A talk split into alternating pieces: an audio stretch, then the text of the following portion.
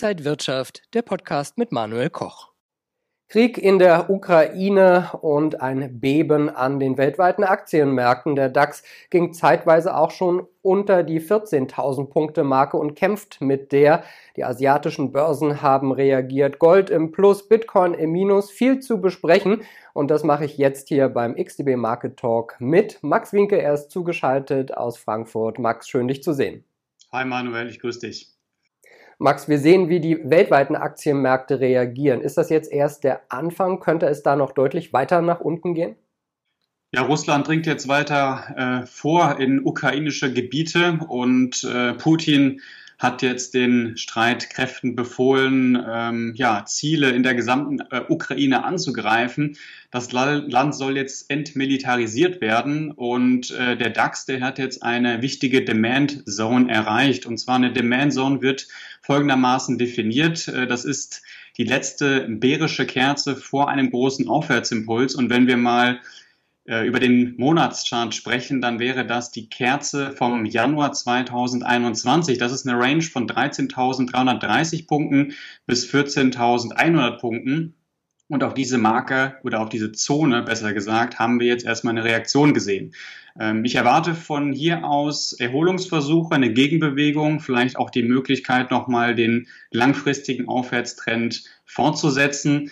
Sollten wir diese äh, Zone oder diese Marke bei 13.330 Punkten äh, bei weiteren ähm, Abverkäufen nicht verteidigen können, dann müsste man sich auf neue Unterstützungsmarken konzentrieren. Max, du hast jetzt von 13.330 Punkten gesprochen. Was ist denn wahrscheinlicher, dass es für den DAX wieder über 14.000 jetzt deutlich geht oder dass wir die 13.330 Marke kratzen?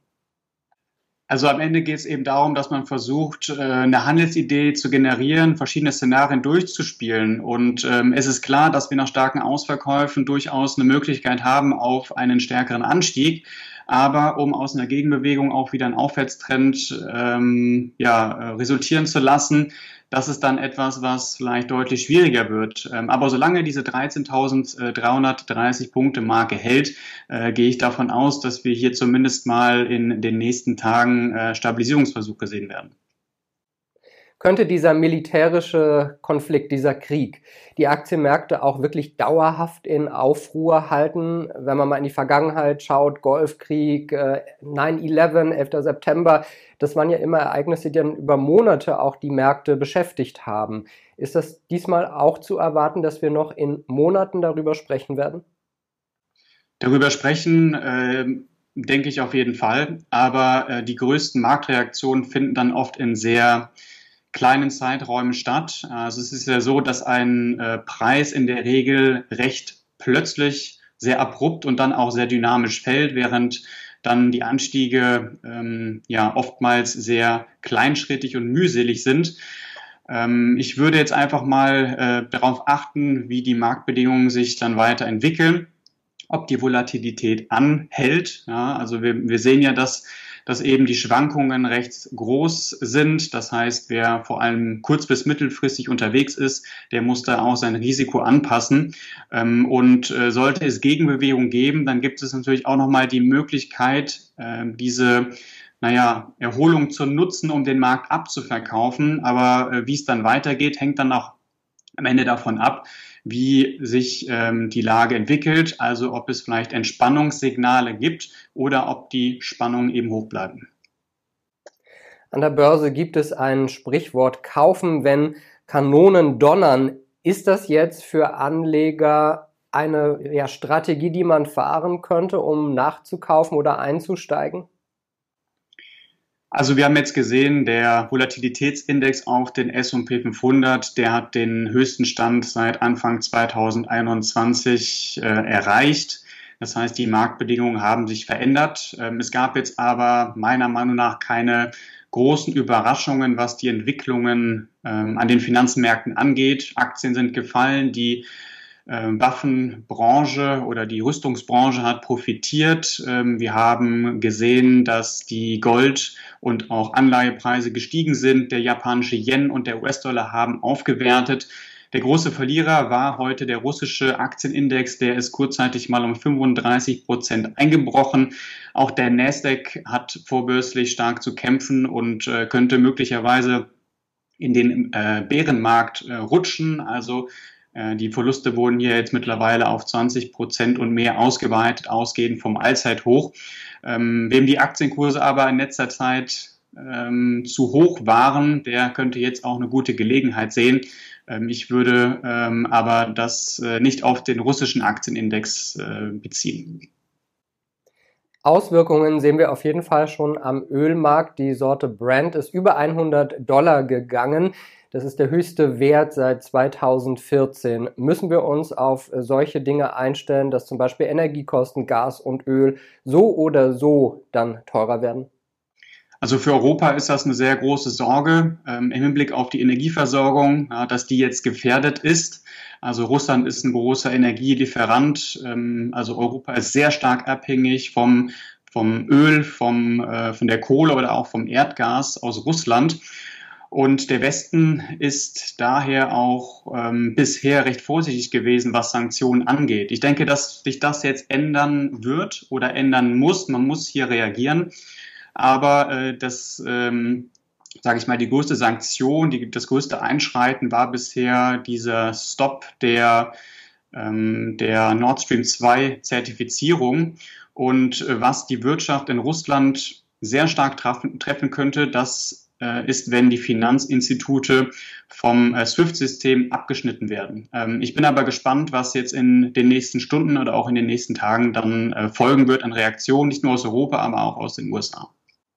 Wir sehen ja auch, dass Anleger andere Assetklassen sich anschauen. Der Bitcoin sehr, sehr stark gefallen, Gold sehr stark gestiegen, kratzt schon fast wieder an der 2000 US-Dollar Marke pro Feinunze. Sehen wir, dass Anleger jetzt also doch die sicheren Häfen ansteuern?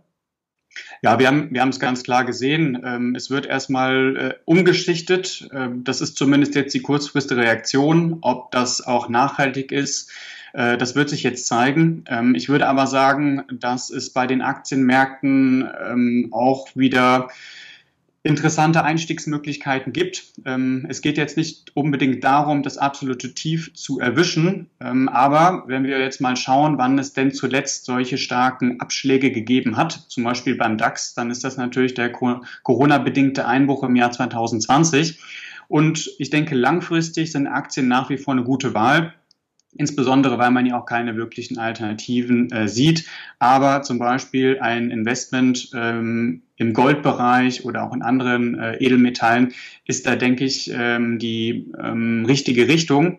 Man muss sich jetzt einfach mal darauf konzentrieren, wie die nächsten äh, Schlagzeilen ausfallen. Ähm, ich, ich möchte aber hier nochmal warnen, nicht zu stark sich auf diese Medienberichte konzentrieren, sondern es geht vor allem äh, darum, dass man jetzt schaut, welche Informationen kommen neu rein und welche von diesen neuen Informationen sind denn auch relevant.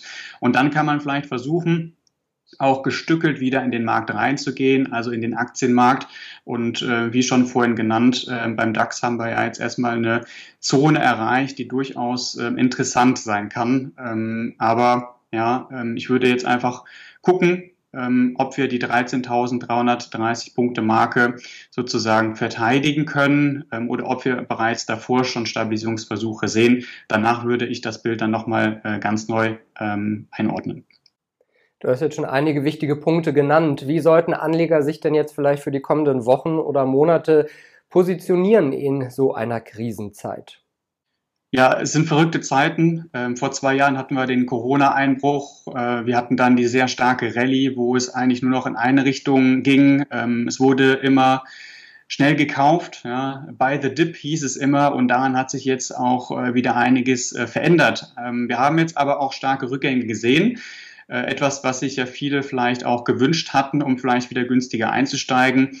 Ähm, ich denke, dass diese Strategie langfristig ähm, gut ist, zu stückeln, ja, nicht komplett mit einer gesamten Position reinzugehen, sondern vielleicht ähm, ein Viertel oder, eine Hälfte vielleicht zu einem bestimmten Zeitpunkt äh, investieren und dann eben schauen, ob es sich vielleicht ähm, ergibt, nochmal noch günstiger einzusteigen oder ähm, ob sich vielleicht äh, bei einer Erholung ähm, ja vielleicht nochmal äh, ein Einstieg lohnt. Aber grundsätzlich beim DAX sehe ich eine gute Möglichkeit, um nochmal anzugreifen. Andererseits kann es sehr, sehr lange dauern, bis man das, was wir jetzt äh, verloren haben, dass man das auch wieder aufholt sagt Max Winke, Marktanalyst bei XTB heute aus Frankfurt zugeschaltet. Max, danke dir für diese wichtigen Einblicke in dieser schwierigen Zeit. Sehr gerne. Und Ihnen und euch, liebe Zuschauer, vielen Dank fürs Interesse am XTB Market Talk. Bleiben Sie gesund und munter. Mehr Infos finden Sie noch auf xtb.com. Alles Gute und bis zum nächsten Mal. Und wenn euch diese Sendung gefallen hat, dann abonniert gerne den Podcast von Inside Wirtschaft und gebt uns ein Like.